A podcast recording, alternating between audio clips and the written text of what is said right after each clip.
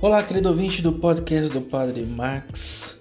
Hoje a grande questão da liturgia é quem deve estar no trono.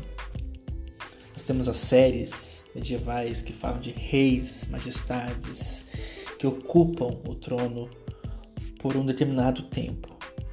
Hoje nós temos a liturgia falando de Apocalipse, um livro simbólico com símbolos do Antigo Testamento, que possuem raios, trovões, anjos, mas todos os símbolos deste texto de hoje, da primeira leitura, aponta para o trono, o eterno que está naquele trono.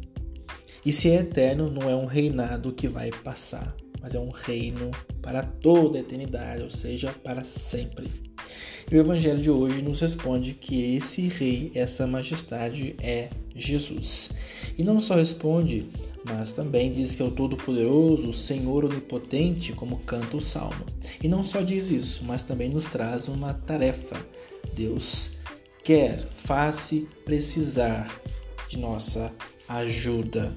De que maneira? Colocando os nossos talentos à disposição do reino de Deus.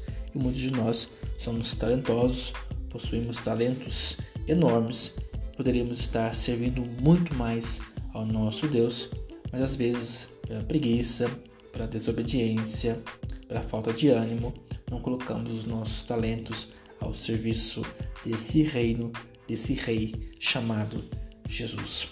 Coloquemos os nossos talentos, os nossos dons a serviço da bondade, da fidelidade, do amor a Deus. Que possamos ser, de fato, sacrários vivos, que comungamos da Eucaristia e andamos por aí levando a boa nova do Senhor.